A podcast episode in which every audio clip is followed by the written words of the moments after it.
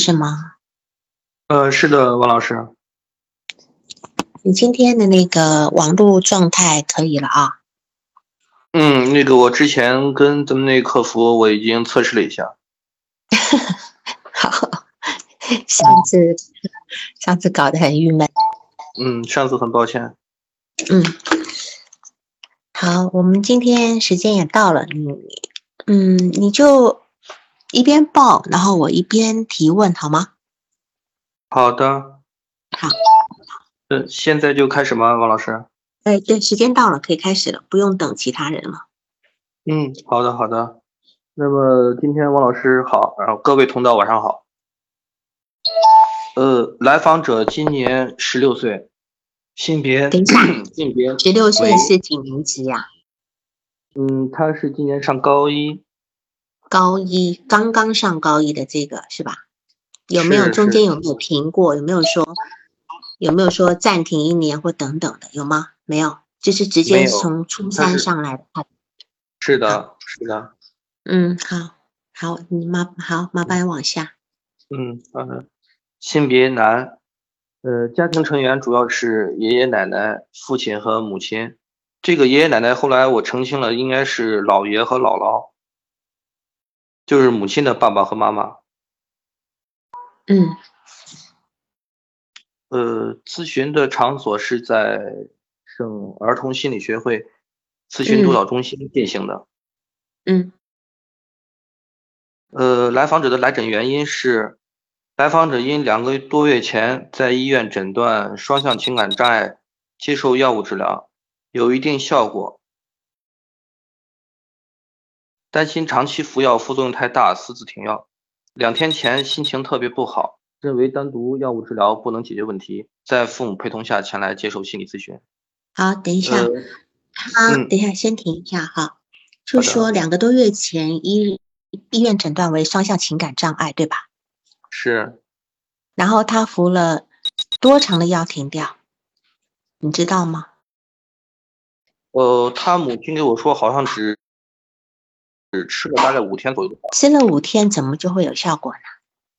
按理来讲，吃了五天是不会有效果的。是，正常我们用起效的话要十天左右，所以他如果五天起效的话呢，它是心理作用。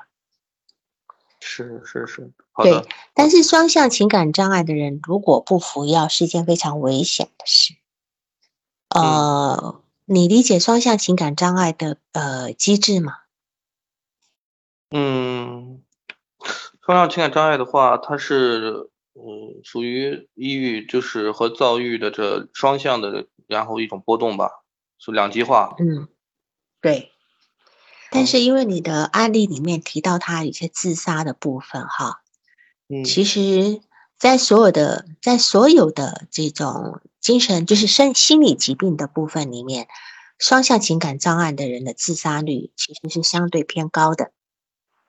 嗯，是相对偏高的，就是说，我们我们这边先把双向的这个部分呢，先普及一下概念，因为实际上现在的人诊断为相双向的可能性很高，远远比单纯的抑郁还要来得高。那么焦虑它就是另外一个谱系哈，焦虑的焦虑有时候是呃，就如果是抑郁跟双向两个合起来的话，双向一般诊断度会比纯抑郁高一点。那么，嗯，这种双向情感的那个情绪变化是很极端的。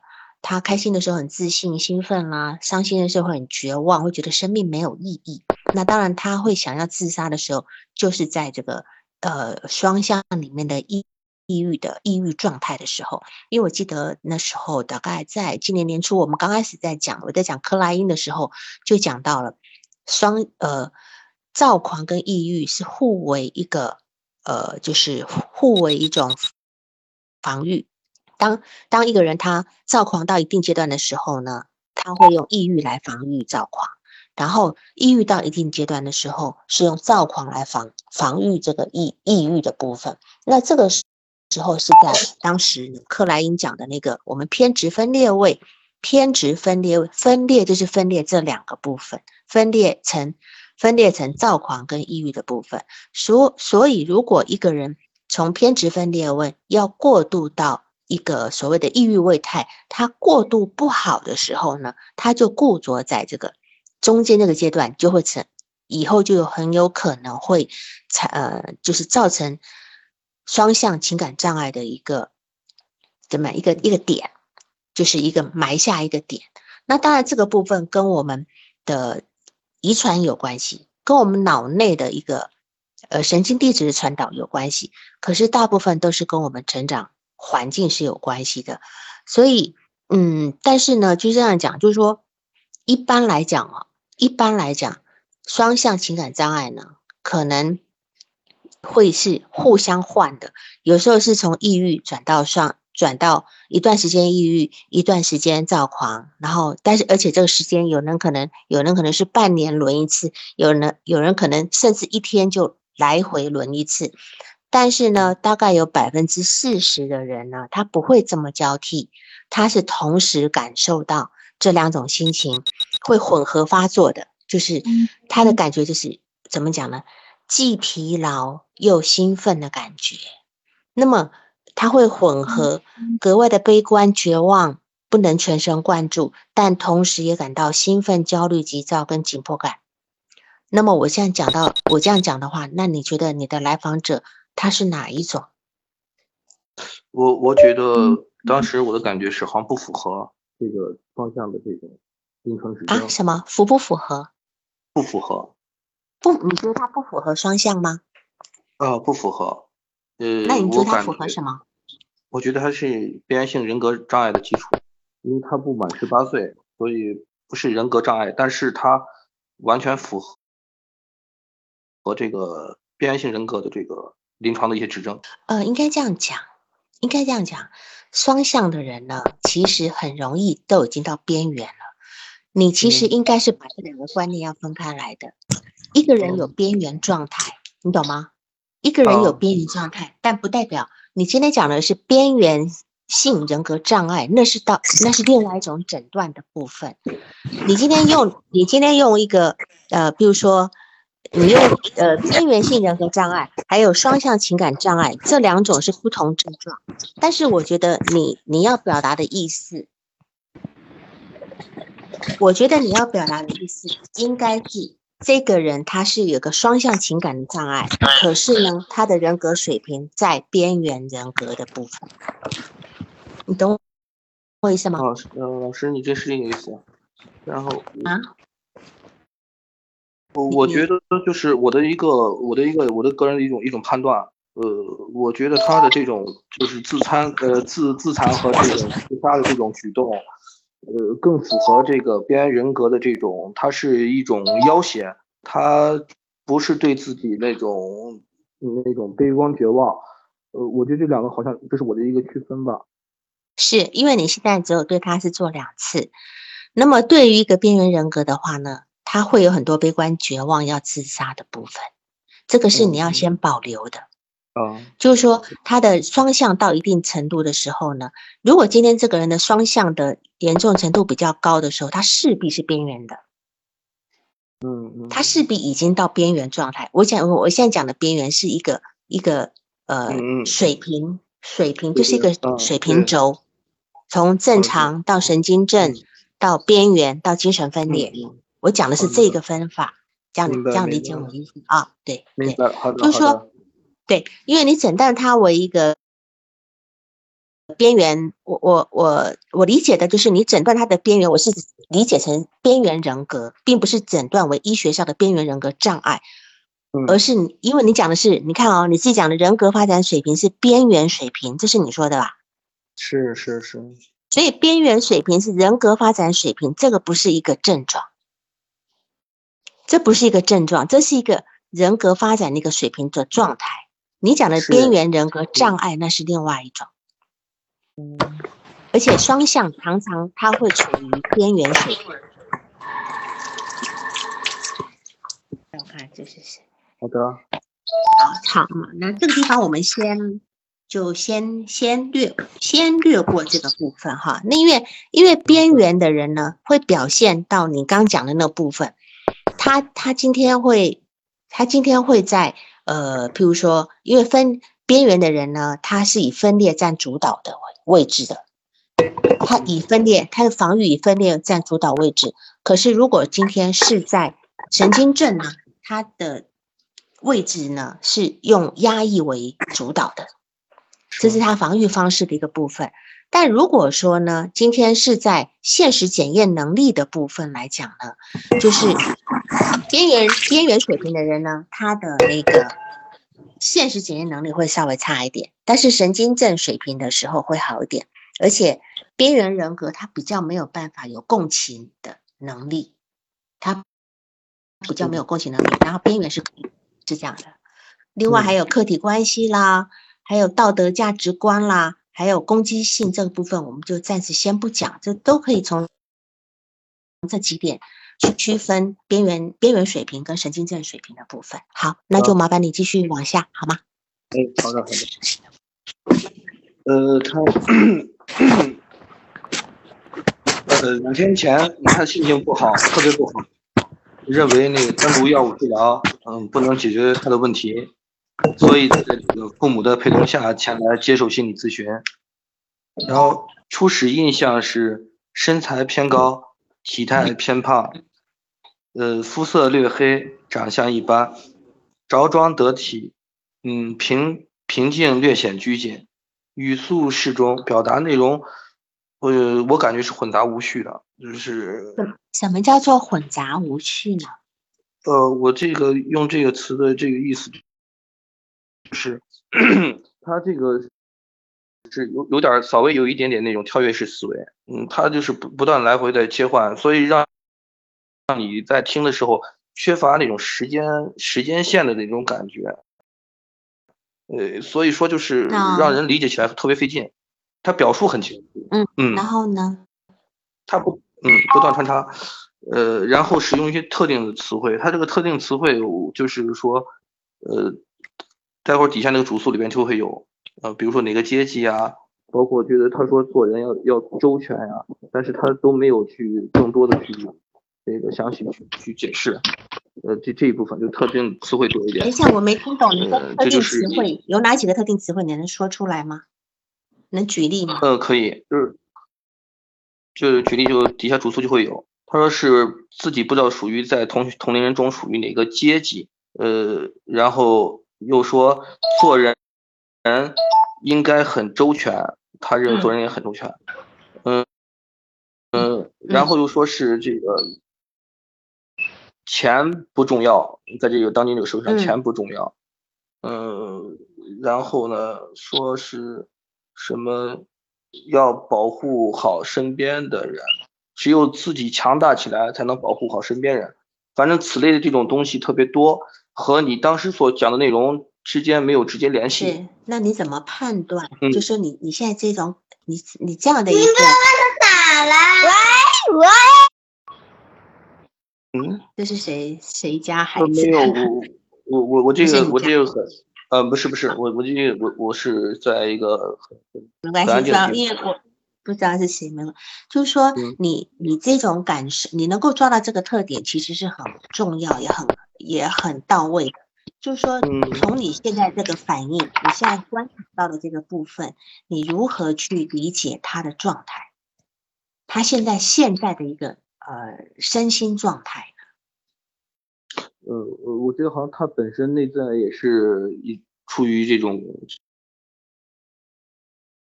这种混乱的状态，他也是无序的，然后对自己缺乏。一种很明确的一个清晰的认识，嗯嗯，和对周边的世界吧，嗯嗯嗯，是我感觉。是这样，嗯，就是你刚讲的那几个特定的词汇，让我觉得是觉得啊，他讲这些话完全就是不接地气的，嗯。啊，就不接，就是。他他今天明明可能只有只有一个是十六岁的孩子，可是他讲出来的话好像是国家总理那种感觉的哈，就是就是。哎，就是我，我就根本我才十六岁而已。你如果不知道他的年龄呢，还以为他是做一个多大的、有多大的人生规划跟抱负的那种状态。你你有没有那种感觉？是是，我觉得是这样。是，那这种其实这两个这两个状态呢，其实正是一个呃双向情感障碍里面的呃躁狂的特征。如果他没有双向的话，他有可能就是落在了一个自恋的部分。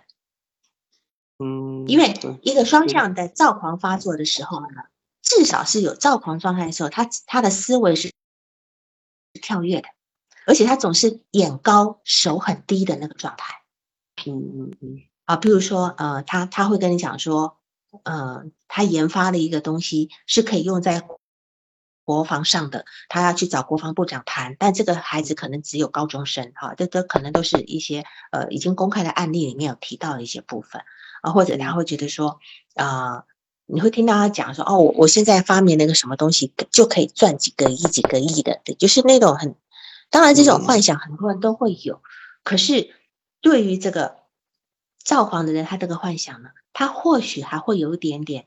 呃，其来有自哦，他会跟你讲啊，因为什么什么，他会给你连出一套道理出来，他就嗯这点又跟精分的状态不一样。好，那你来，那麻烦你再继续往下。好的。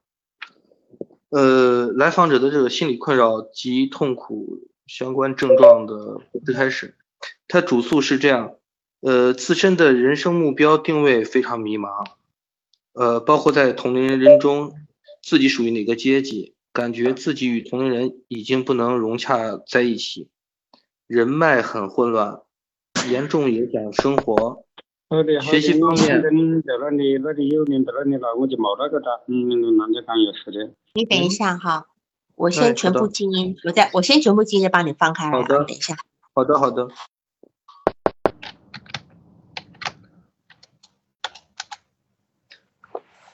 好，你可以嗯，好好了，好的，嗯嗯，人脉很混乱，严重影响生活。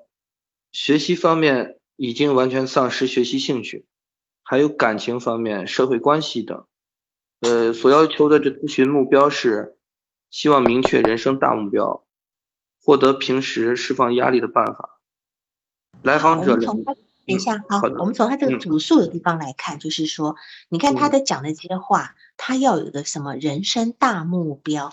那么，嗯，你有跟他，你有跟他就去去呃核，就是核实什么叫什么样的目标才叫大呢？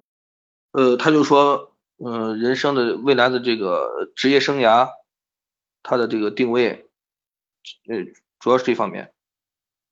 呃，职业生涯的定位的话，那他现在大学都还没有上啊，是现在高中才高一而已。你有问他说，那你至少从高中读完以后分，呃，读哪个专业的时候再来定嘛，不是吗？或者是你现在定好，那我们就我们现在大概知道我喜欢什么，你有跟他讨论这个部分吗？呃，他说这个，他就学习，呃，他说是好像是一个社会更低阶级的一个文凭，对文凭的这种获取是社会更低阶级的一个需要。对一个社会地位很高的话，这个文凭或者说这个学历其实完全不重要。所以说，他说他下一步只是考虑如何去，呃，如果说有更好的发展的话，他觉得继续深造不是他的首选。就就是说，他认为他高中毕业就可以靠不靠文凭的方式去得到他要的成功，是吗？是这个意思吗？对，嗯哼，是，所以你看这个地方，他那个非常夸大，他这个他这个躁狂的那个部分是非常非常明显的，非常明显的。然后，所以他今天才会，他的意思说他觉得人生很迷茫，对吗？嗯啊，他说不知道自己属于哪个嗯阶级，因为他根本不，他因为他根本不想跟同龄人属于同一个阶级。是，他不屑跟同龄人，所以他觉得他不能跟同龄人融合在一起。那么你有问他，呃，你希望是哪一个阶级吗？就说，因为对于这种对于青少年呢，我们最多的是要去、去调整或者去变弄清楚，用比较需要用 DBT，就是辩证认知疗法去辩证他的一个他自己的思维，辩证清楚了以后呢？才他才能够认识自己到底在哪个位置。所以嗯说你，因为你你在问我嘛，就说呃，接下来怎么做哈？所以你嗯要去很仔细的去抓他的话里面的一些不一致、不一致性的地方。不一致性，因为他说我人生定位很迷茫，我同龄中不知道属于哪一个阶级。那么你就你要问他，你觉得哪一个阶级最适合你？我们不管同龄人，因为他很明显的，他跟同龄人是不能够融合在一起。然后他讲的人脉很混乱，那什么叫人脉很混乱？那待会儿 待会儿我详细讲这这一部分。人脉混呃，乱是我嗯好，就是你知道他人脉混乱的部分是吧？啊，知道知道。好好，那么好，要不然你就再往下好了。嗯，好的，那个我再补充一点，就他说的那个，他所他他未来所希望的阶级，就是说权力，他再三的就是重申那个权力，嗯，嗯，他说权力是应该是他需要的，权利，嗯，权力，你有在核实什么权利是指的是什么吗？是呃从名得来的，还是从命得来的，还是从还从利得来的？呃，他说是通过人脉能得到的，能能够能够有权拥有权利，然后权利的话有更更多的这种社会地位，更高的社会地位。对他讲的是没错。那么今天人脉如何给他权利？这待会儿的话，我讲到那部分的话，我我把这个大概他这个所谓的人脉，我澄清一下。好，好，那么再接下来呢？嗯，然后他这个，呃，一个是希望的人生大目标，下来就是获得一个平时释放压力的办法，这是他的一嗯个咨咨询目标。嗯，嗯，好，好，呃，老师继续吗？对，继续继续。啊，继续啊。呃，来访者两年前就开始出现这种开心不起来，但不是很明显。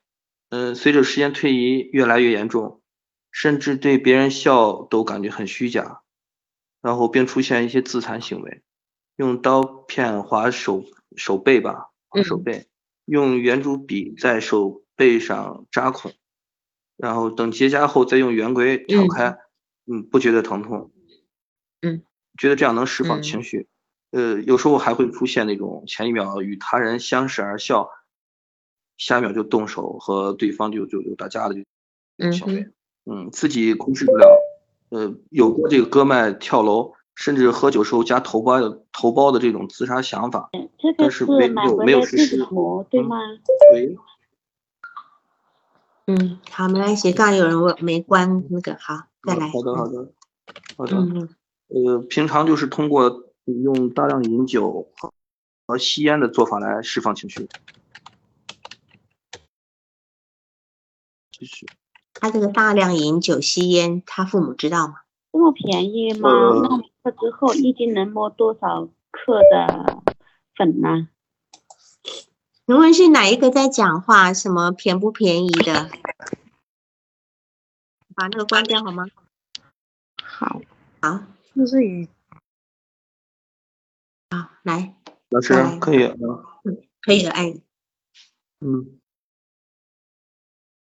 然后他这个父母是知道的，嗯哼，所以父母也供应这个酒吗？呃，他没有，他是有翘家的这种，他是从这个初一的后半学期有晚上翘家，然后到酒吧，还有在这个朋友家里边。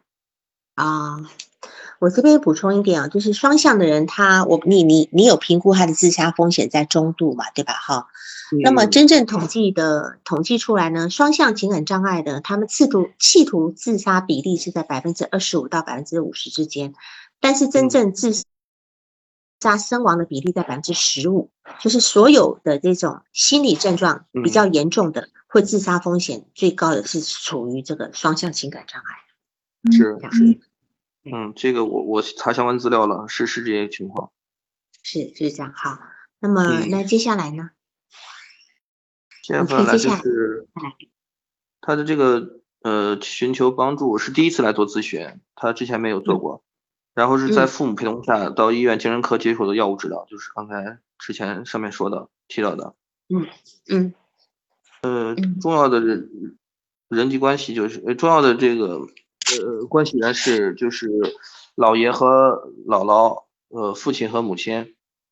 呃，嗯成长经历是来呃来访者在两三岁，他就是由姥爷和姥姥抚养，嗯一直到小学三年级。呃，父亲是个军人，大概一个礼拜回来一次。呃，但是回来之后呢，两个人也跟他也没有太多的互动和接触。母亲做销售工作，每天下班都回家，呃，能见到，但是他说没对母亲在那个阶段没有什么印象。然后姥爷带的多一点，奶奶呢就是平常就是给他主要做做饭，然后就去跳广场舞。嗯呃，父亲回来时间很少，有时候回来也就待一下午，很少带自己出去玩，就他们很少，父母几乎没有，呃，互动什么的也很少。呃，姥爷和姥姥的感情挺好，然后父母小时候总体来说没什么印象，感觉很少出现，觉得父父母感情不是太好，回到家谁也不搭理谁。母亲早晚耷拉个脸，两个人吵架倒是很少，但感觉两个人不是很恩爱。与父母在一起生活后，也就是他说这个生活后就是小学三年级，父亲从部队这个转业，在当地的政府部门工作，也就是小学三年级开始和父母一起共同生活，除了学习，日常生活方面互动还是很少。小学四年级开始上奥数了。因为学习紧张，又跟他们就是接触又变得更少了，还感觉没有跟老师接触的多一些。嗯哼，呃，仅有的就接触就是接送补习班呀，还有在家里做做家庭作业的时候，所以内心感觉到很孤单，呃，孤单惯了，需要的时候错过了，就是他，我当时就这点我问了一下他，他就说应该在更早的时候吧，应该。呃，更早的时候，父母一直就也需要父母在身边陪伴的时候，父母是没，就是一直是缺位的，所以他现在觉得已经无所谓了。那两三岁是爷呃给姥姥姥爷带的，那两三岁之前呢？呃，两三岁之前，他说是母亲带的，就是呃母亲和姥爷、姥姥他们三个一起带。嗯哼，嗯嗯，好。嗯，然后心里话从来不和人说，呃，也很不喜欢妈妈就是老吊着脸这种这种人，这是他的原话。嗯，最理想的状态是一家三口在家一起相互之间说各自的心里话。呃，姥姥、姥爷、姥姥到了上高中时候就回回到那个他们自己分的新房子住。呃，对爷爷的整整体印象是觉得爷爷挺好的，呃，姥姥也可以。爸爸是很好的呃父亲，很合格。妈妈也挺好，不过有不过有一点，觉得他特别脆弱，遇到啥事情就是难过呀、哭呀。呃，我认为是有时候是装的，不过有的时候事情确实挺难受的。好，他这边在讲他的一个成长背景的部分，你看他所有的人啊，呃，爷呃爷姥姥姥爷。呃，姥爷姥姥，你的次序是这样：姥姥姥爷、爸爸跟妈妈，对吧？嗯嗯，你这样写的，但是是不是事实上这个在他心里的重要位置，就如同你写的这顺序呢？感觉好像不是，我好像觉得姥姥爷姥姥，那谁最重要呢？应该是母亲吧。母亲是最重要，你母亲放在最后面，就说，呃，这里面似乎跟母亲的互动是很很少的，很少的。爷爷是相对多一点，但是爷爷他没有讲，讲他很多很具体的，或者说有有有情感部分的东西。我觉得他谈这部分好像是很平静，有点那种完全没有没有点没有蛮隔离的，是这种这种是是是蛮隔离的。对，因为他现在讲爷爷姥姥很好，姥爷也很好，爸爸爸爸是个好合格的爸，很好的爸爸，很合格，妈妈也很好。就说这个部分，你当然是先放着，这绝对是有问题的一个形容。是，我觉得那这边我们只先把这有问题的点先先放着，因为我们资资料还不够这样子。然后他的人际关系呢？呃，人际关系的话，他小。跟这个小学同学、初中同学，嗯，都有都有好的好的这种关系很好的这个这个，呃，他是小学有两个同学关系特别好，保持往来。初中有三四个，他说是好哥们儿，呃，关都不是那种利益往来的，所以关系保持也很好。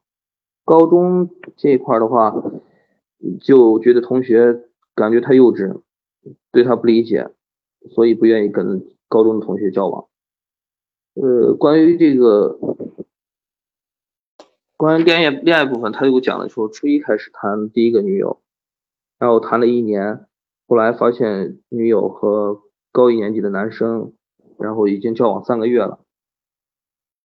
被他发现后，就问这个女友，然后女友说是对他没感觉了。这件事对他的，他说对他打击很大，花了三年时间才走出来。呃，然后在这期间，他说他觉得到现在吗？因为因为他从那时候到现在才三年啊，是他这个到现在是是是，他说这件事情其实是整整个影响了他当下出现这种状况的一个最最核心的一个因素吧。嗯嗯嗯，然后中他说是在这个期间就交往了七八个女生，但是是那种没感觉的，好像也是出于一种报复。另外一个他又说是。他感觉到好像就是用这种办法来抵消那种那那种空虚感。嗯嗯嗯。呃，然后在这个后续，现在当下谈的女朋友是在这个初二的下半学期，还是同班同学，然后一直交往到一直到交往现在，现在还保持交往，就这么一个情况。我们我们来讨论一下这一段哈，你刚刚讲的人脉是指这一段吗？呃，人脉不是不是这一段，呃，有有这段就是，哦，嗯，对对对，是是是可以这样说吧。他说的这个初中这个好哥们儿，这个就说的应该说的这个阶段。嗯。那当时情况是这样子，就是他在学校当中，因为当时他上的学校应该是在我这个我们这个城市应该算是比较比较好的一个重点学校，省级一个重点学校。嗯。那么这个学校。人员构成的话，主要就是一些嗯特别优秀的学生，包括说这个有一些社会地位的，呃有有背景的这些啊这些子女，然后就是他在这个学校里面，当时他的这个学习成绩当时是差一些的，但是他父亲初中初中初中嗯是，然后他的这个当时成绩是差一点的，但是他的父亲应该是有一定这个社会能量的。嗯，所以等于是肯定托人花一些钱，然后上到这个学校里面去的。嗯，然后在学校就是交往了很多这种家境特别好的，或者说有一些啊有一有一定的这种嗯社会地位的。嗯，呃，在这当中就交往后，他就给他一个一个一种，嗯，他就是通过这种交往，觉得好像学习好像不是原来上小学阶段就理解的那么重要。嗯，嗯，他觉得好像这些人就是不用通过学习，他当时说好像有些人天生就是含着金钥匙出生的吧，当时跟我说这句话。是的，他觉得初中的这些同学因为有一些社经地位，所以将来是可以透过这些人脉关系得到自己比较好的发展，对吗？嗯。但是他他这里有矛盾的部。部分，他说他初中有三四个好哥们，都不是利益往来的那一种，但是看起来他是跟别人利益往来了。是，他是有过这个，呃，先之前尝尝试过，他后来就说有一种挫败感，然后可能对他打击也挺大，这块也有一些打击。就他这个打击是是这样子的，嗯，他在校外有一些，他就早早就是在校外有一些社会交往。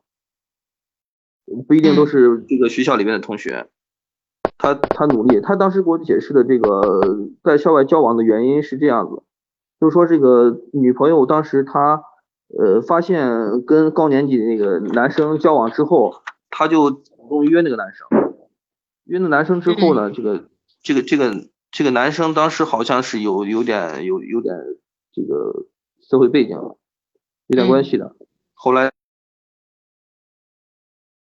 等于是好多人，然后就跟那边围殴了吧？就当时他是一个人，他说他当时进新学校也没有没没有这个没有熟人，身边没有人帮帮助，然后等于是就等于被对方一一一群人吧群殴了吧。嗯。事后他就瞒着没敢给家人说，没敢跟家人说，然后他就这个自己吧，自己就是通过他说通过他跟社会上的人交往，然后有了一定的这个人脉，有了一定的这个有了一定这个能量，然后回过头就等于是找了比这个男生更厉更厉害的人吧，然后他就就还回去了。然后最后给他，最后对方是给他道歉了，给他道歉了，而且象征性的还给他了一些经济补偿补。偿是，嗯所以我觉得他当时所所谓社会人脉，他外面找的那些一般就是当自己小混混。是是是，其实我不觉得能够多高大上的人替他来主持持这个公道。对。那么那个这个东西没关系，就是我们先来看一下他的一个呃发病的一个机机制。嗯譬如说，他从他说他两年前开始的时候，呃，整个状态不好，开始有自残的行为，对吧？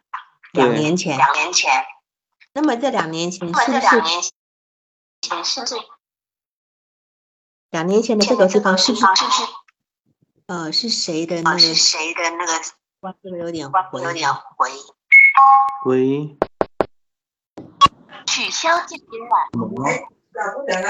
吃过了吧？吃过了。他去刚刚双刚那里啦。来，哎，好了，就是说，呃，他两年前的时候开始自残，那那个时候我们这么回推就可以知道，那时候是他的女朋友。在果果家。啊，在我我说你在果果家。哦，没有没有没有，我是使用一个查明了。请问是谁没有关静音？刚刚讲婆婆家的那个是谁？我们不比赛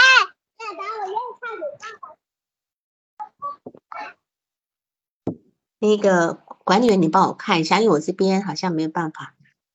然后那个就说两年前他开始自残的时候呢，嗯事实上那个时候是他的女前女友的出轨，哈、就是劈腿的那个时候。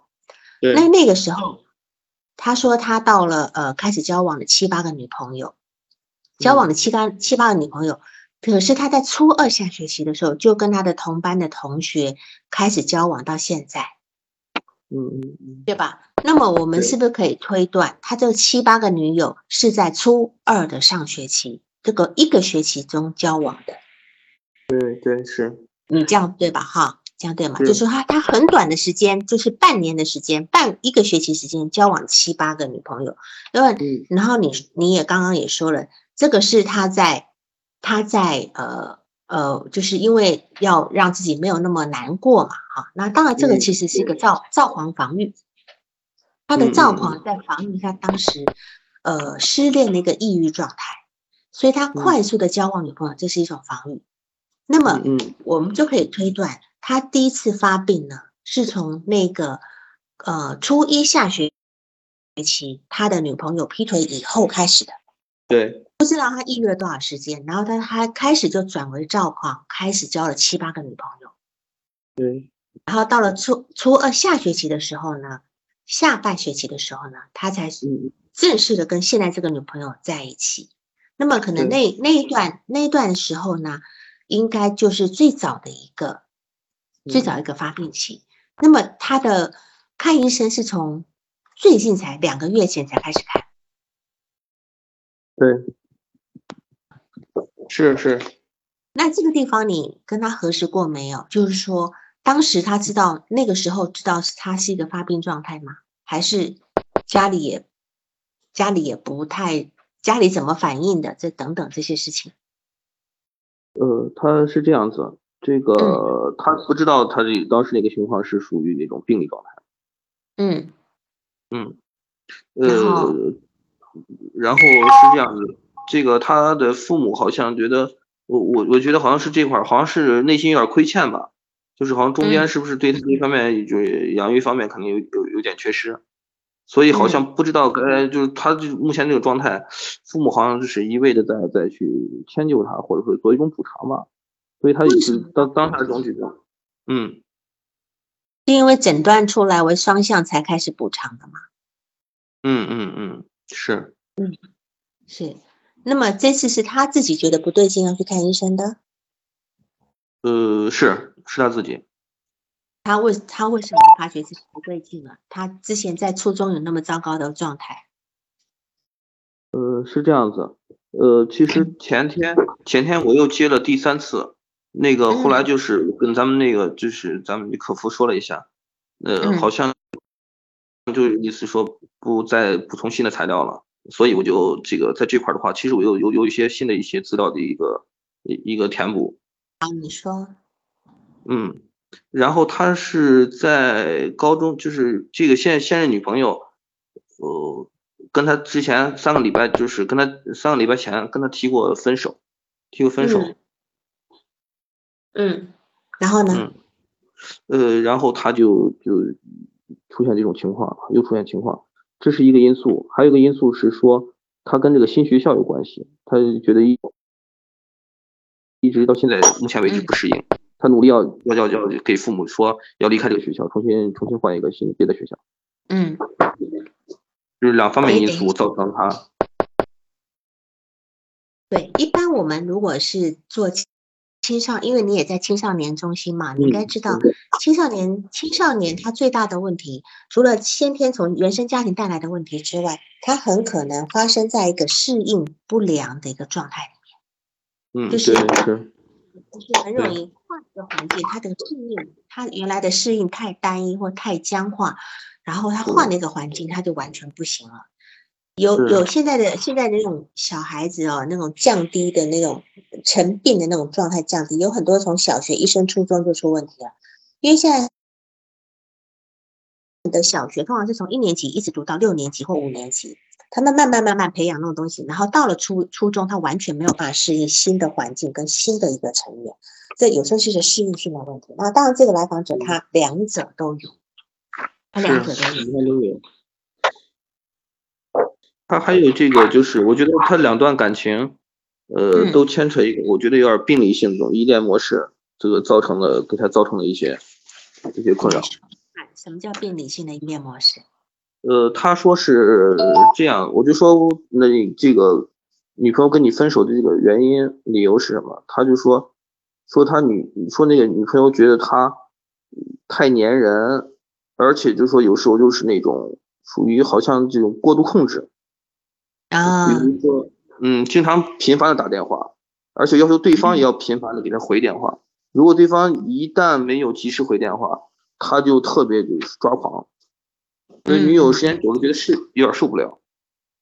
嗯，但是这个女朋友她也交往了一年半多了嘛，对吧？是是。嗯，对。那么你从这地方他的这种情感模式的一个评估里面，你怎么去？你刚刚说他的依恋模式是吧？是。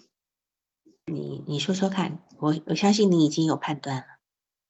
呃，我觉得好像应该是跟你从小跟这个母亲的这种分离，应该算算是一种分离创伤吧。嗯，有有一种，对，有一种分离创伤叫做叫做怎么讲，就是不明所以的部分，就是说，可能他妈妈常常不在家，因为他妈妈是做销售的，是吧？嗯，还是做什么？好，做销售的。那这样的。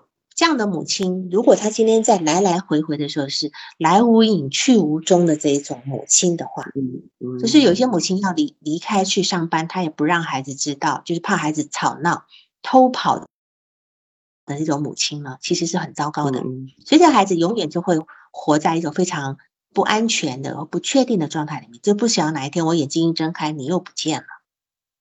对。那么，这样的创伤远远比那种。就是单次的那种重大创伤，可能还要来的更更为深远，影响更为深远。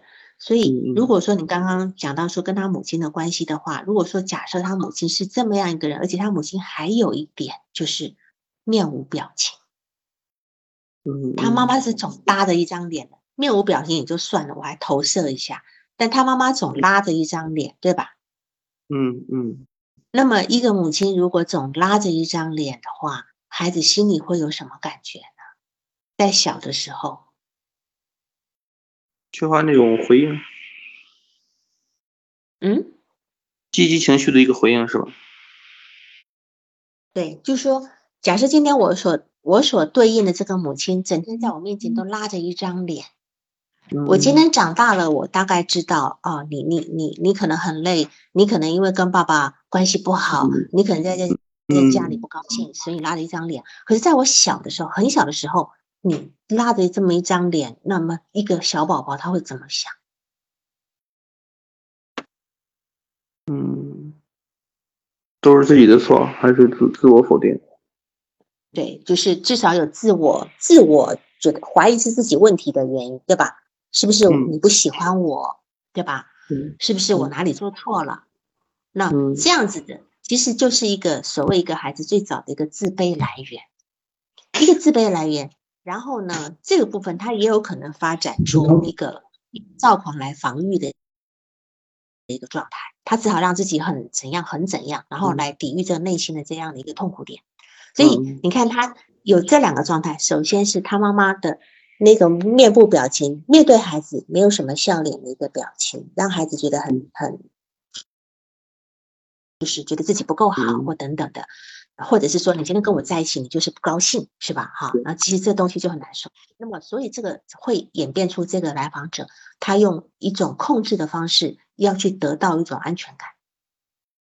就是说，这种孩子呢，他有一种状心理状态，就是不在我眼前表达好感的这一种状态呢，就是不爱我，就是不在意我。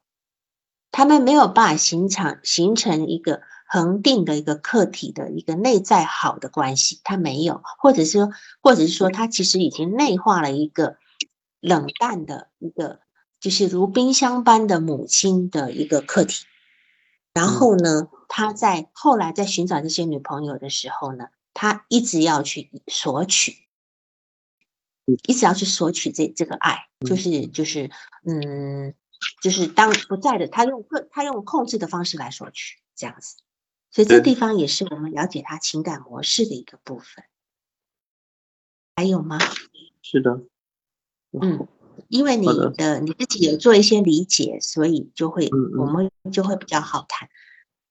是的。还有，嗯，嗯，就是说你要去说到他的那个呃呃，比如说重要的，因因为你你在问我说如何往下走哈，如何往下走？因为你这边最主要的，比如说重要的客体关系呢哈，你讲的是嗯父母，但事实上我讲的重要的客体关系关系是要让你去找他客体关系的模式。好的。啊，就是他跟父亲或者是所谓的权威是一种怎样的互互动模式？或许他跟他他跟学校老师，嗯，你只要看到他跟学校老师是怎么相处，是怎么样的状态，你就会知道他对他爸爸是一个什么样的感觉。因为他现在讲他爸爸很好，是个合格的父亲，讲妈妈也很好，怎样怎样，都不是真心话。你只要去看到他跟外界的权威怎么交往，你就知道他内在的客体关系是怎样。然后他还有其他的客体关系，比如说他跟同同辈在一起的关系是怎么样的交往？是他去迎合别人呢？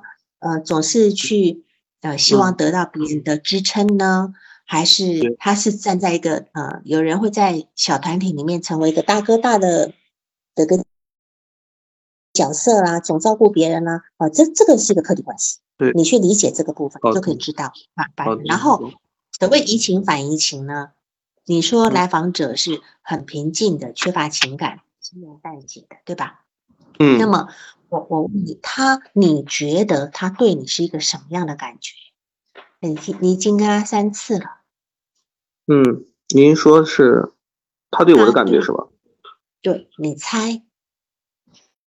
嗯我觉得好像是有有那么一点点去迎合我。迎合你什么？你有你有感觉到迎合是吗？呃，银河我好像是在逃避吧，逃避这个。我我觉得好像它是一种一种通过呃通过当下的这种这种这种症状，也嗯也算是呃通过这种症状然后寻求这种这种咨询帮助。我觉得好像是某意义上讲，他躲躲到了一个好像是一种一种这种呃暂时可以逃离现实。呃，我觉得我好像不重要，他并不是在我这儿能得到什么东西。只不过是这是你通过这是你嗯。的反应情，是。这是你的反应情，你的反应情会认为他似乎只是在利用症状是，我认为是这样子。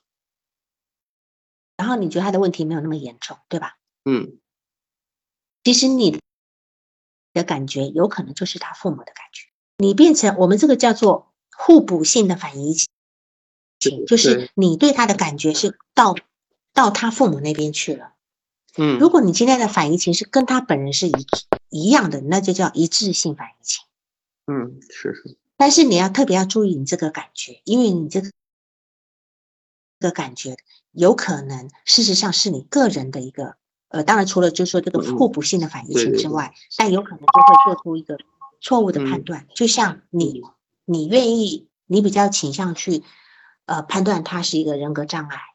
嗯好，这个部分就说，呃，怎么讲讲呢？你要站在一个更更中立的立场去看。如果说他今天确实有气质性的部分的话，嗯他这个用药，他这个用药的这个断没有，就是因为因为他只吃五天药，所以我就不管。我刚我本来以为他吃了两个月的药才停掉哈。嗯如果对于一个双向的人，他如果吃了一段时间的药停掉以后再犯的严重程度会更严重，而且治疗的时间要翻倍。这跟跟抑郁症跟是一样的，就说只要是这种莫名的这么停药的话，再犯几率不仅高，治疗时间更长。三次断药，终身服药，跟精神分裂一样。好，所以这个部分你要跟他讲这这个个这个在第一次的时候，就第一次咨询完时候，当时跟他父母这个事情直接，我就建议过，我我嗯然后我就说应该是在精神科去复查，然后恢复这个按医嘱去用嗯药的。我当时把这个情况在呃很很着重的给他讲过这个事情，强调过这个事情。你因为他的你从你的报告里面所呈现出来的这个这个孩子呢，他还是有很明显的躁狂、躁狂跟抑郁双重的呈现，所以他还是必须靠药物来来。那么他最近有自残的行为吗？呃，没有已经没有了是吧？已没有没有了哈。没有了，那没有。等于说这个是这个可能是你每周只要治疗都要评估他这一周的的一个情绪，情绪哎情绪打分，还有他有没有特殊的这个异常的行为。那么你再问我就说，呃，你如果说收集资料是缺乏脉络，很难理清头绪，对吧？哈，当嗯然在这个部分里是被他投射性认同了。嗯他给你的东西很乱，然后你你也整理不出来。那么就是你从那个呃管理员那边拿到的那份案例报告的格式，其实是可以帮助你帮助你把它整理出来的。你现在就等于是说你要做一个个案概念化，对吗？对，一个个案概念化。所以呢，事实上呢，这个案概念化，你就从这个案例报告去仔细的去去写，譬如说，呃，这边有这种就是各种的，呃，各种的，比如说各种的呃关系，人际关系的部分，还有移情反移情的这个部分，这个东西都可以帮助你去做个案概念化的。然后还要重注重一点，就是你的提问。你如果说他今天是没有办法给你提供有效的线索，原因在于我们的提问是有问题的，好的，就是来访者是不可能告诉我们说，哎呀，他他又不是一个又不是一个又不是一个很专业的病人，他是没有办法告知道我们要什么的，所以今天硬是要靠靠我们的提问来。呃，有一本书叫做《初始访谈》。嗯，好的，我等下把那本书，我都要把那本书发到群里面。对于一些这些初始呃初始访谈的这个里面有非常多的一个对于收集资料的一些角度，我们可以去理解，然后从这地方去跟来访者做。当然，我们不不要那么死板的跟着我们的那个书上的那些条条目。如果他今天能够有自由联想出来，就让他去从自由联想那边去走。然后你每一次呢，在这样的一个案例报告格式里面去填充你已经寻找到的资料，再去看看你缺乏什么东西，下次也可以针对性的，就说对于一个非我们，因为你们毕竟都是有一周一次，已经不是一个经典的精神分析的一个案例的一个呃自就是做案例的方式，所以多多少少对于青少年还是要有一些引导性，好吗？好的，好的。那那个顾行飞，你还有什么问题要讨论的嘛？哦，就是老师，就主要是在这块儿，我就觉得这个他这个双向障碍，呃，老感觉好像就是这个，我觉得好像不是太，不是太太这个太，太有这个代表性吧？不是很典型。为什么呢？为什么呢？你是接触过因为蛮多双向障碍吗？老师，我就是有点困惑在哪儿啊？就是他所描述给我讲的这个，就是自我伤害啊，这种这种，这方面，他的做法就是那刀片在手背上划了一划了一点点，然后包括拿拿那个拿那个笔尖去扎这个手背啊。嗯除此之外，他没有再有那种更更激烈的、更更危险的一些举动。嗯，我觉得这个好像是，嗯。嗯，你说为什么？他他这种他这种也是一种宣泄情绪。他说是呃，之前是通过这个大量的这种喝喝酒和抽烟来来嗯排解情绪，人家现在失效了。然后他说就就就发展出来这种就是有点有点算自伤自残吧。但是这种这种程度，我觉得好像跟那种抑郁抑郁状态的我的理解，跟抑郁状态的那种那种那种自残，或者甚至说那种自杀，我觉得那种程度好像差太大了。所以我觉得这块我是很困惑的。我觉得好像他这个是在是是引起家人的关注，或者说一种一种威胁更多一点。我我老有这种感觉。是，就是说，我们不能因因为他自残的成你希望他血流 遍遍地是吧？我我明白明白。对啊，我觉得这个程度不够。但是是这样，就是说，只要有疼痛的感觉呢，它事实上都会呃都会分泌一种内分肽嘛。这个内啡肽是一种内源性的一个吗啡的一种作用的，是有镇痛的效果的。嗯，如果他开始身体疼痛了以后呢，呃，当用刀片划手臂开始疼痛了以后呢，就可以让他那种呃，从那个脑神经递质就可以传导出一种止痛止痛的感觉，他的嗯心里就会比较相对的平静，嗯他会相对的平静。这个东西呢，跟这种跑步啊是有一样的，跑跑步长跑的人也会分泌的，还有吃嗯辣椒也会。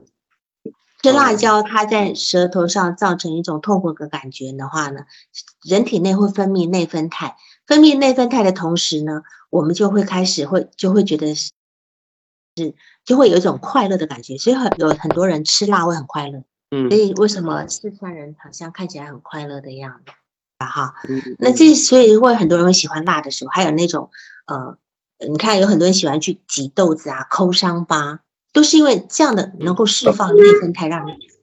那我我我会觉得他这个状态，如果今天一个正常人，他不会拿，不管他今天划得到多深，他毕竟划了，他毕竟划了，他下次可能越如果我们没有去这个地方没有去分析，他下次可能往动脉去划了呀。因为他本来从喝酒、抽烟开始进展，那也有可能在往下进展，不是吗？对对哦对对，老师这样说，嗯，我理解了。对，好，所以这个地方可能我们还是不能够掉以轻心的，所以我们每次都要去问问他这个状态。那么他今天他今天想要，我们今天看嘛，你今天生病，你的目的是什么？是想要让父母不要去管你读书吗？他父母没有管呀，他父母好像不太管呀。嗯，那么，如果他今天必须靠这个方式来得到来获益，请问他获什么益？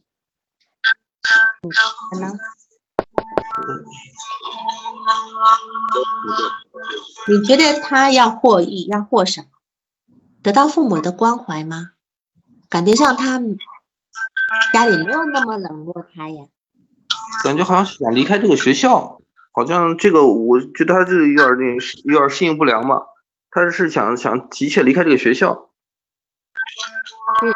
我相信他如果要离开这个学校的话，可能不需要到达一个呃所谓自残的方式吧。嗯他因为我觉得他他父他的父亲既然能够花钱让他进去，是吧？那这个学嗯校是好学校，这个学校不是，这个学校是他说属属于那种补习学校，因为他成绩太差了。那么他要去哪里呢？他说以后他走那种艺考的路，然后后就是对那种文化课要求特别低，他能顺利的能拿到这个本科的学历就行了。所以他现在换一个学校，就是艺艺考的学校了。如果嗯，他都他的目的想换个艺考学校，然后对这个学校要求特别的宽松，呃，业余时间多一点，然后学习成绩文化课要求也很低。对，所以他他的其实他的目标跟他家里并不冲突，因为他这个学校已经很差了，又不是说很好的学校，他读不来。嗯这个学校也很嗯差了，那换一个更能够过的学校。嗯如果他今天愿意这样子跟他父母沟通，我相信他父母不会不愿意的。他听说他爸爸又是一个在当地还是有点有点、嗯 有点小小小力量的人，对吧？嗯，对对，因为我们要看他是是用什么方式，他这个东西获益在哪里？似乎他不需要用这种自残的方式来获利。那我必须考虑到他的一个所谓症状的部好的，分，好吗？好这个部分嗯你稍微明白了留意好，行。那嗯还有其他问题吗？呃，没有了。没有了，好，好。嗯，那么，那我们今天就这样子好吗？其他人有问题的话，就在群里面讨论一下好了。好，今天时间到了，那就好的，谢谢王老师，辛苦了。哎，好，再见。谢谢一嗯天啊，谢谢。哎，再见。嗯。嗯。